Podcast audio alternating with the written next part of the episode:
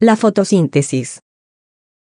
El agua y la luz son esenciales para que las más de 300.000 especies de plantas que existen en todo el mundo se alimenten. Pero ni el agua ni la luz pueden funcionar por sí solas. Haz la prueba, deja una planta en completa oscuridad, pero riégala diariamente y morirá al cabo de un tiempo. O sácala al sol pero no la riegues nunca, y acabará seca de un momento a otro. Esto es porque sin ambos elementos no podrían realizar la fotosíntesis, un proceso químico natural y vital para su supervivencia.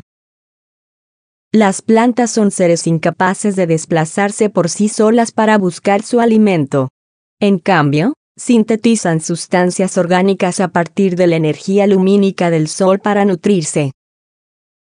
Los seres vivos que realizan la fotosíntesis son llamados fotoautótrofos. A partir de la energía lumínica, convierten el agua del suelo y el dióxido de carbono del aire en glucosa, una forma de azúcar que les proporciona energía y permite la fabricación de la celulosa, que compone la pared de las células vegetales. La fotosíntesis tiene dos etapas, la lumínica y la oscura. Para empezar, Necesita agua del suelo, dióxido de carbono del aire y luz. En la etapa lumínica, la planta capta la luz del sol por medio de la clorofila, presente en los cloroplastos de las células de las hojas, y fabrica una molécula llamada adenosintrifosfato. El adenosintrifosfato se descompone para liberar la energía que se necesita para combinar hidrógeno y dióxido de carbono y así producir glucosa. Las moléculas del agua que se absorbió del suelo, se rompen debido a la luz y en consecuencia, la planta libera oxígeno a la atmósfera.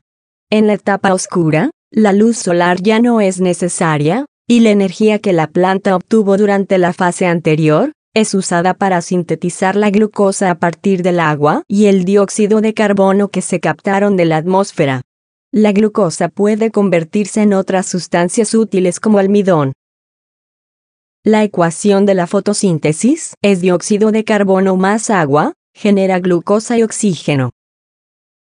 En una tierra donde sucede una gran cantidad de procesos químicos, la fotosíntesis es uno de los más importantes porque libera el oxígeno que necesitan los demás seres vivos para sobrevivir.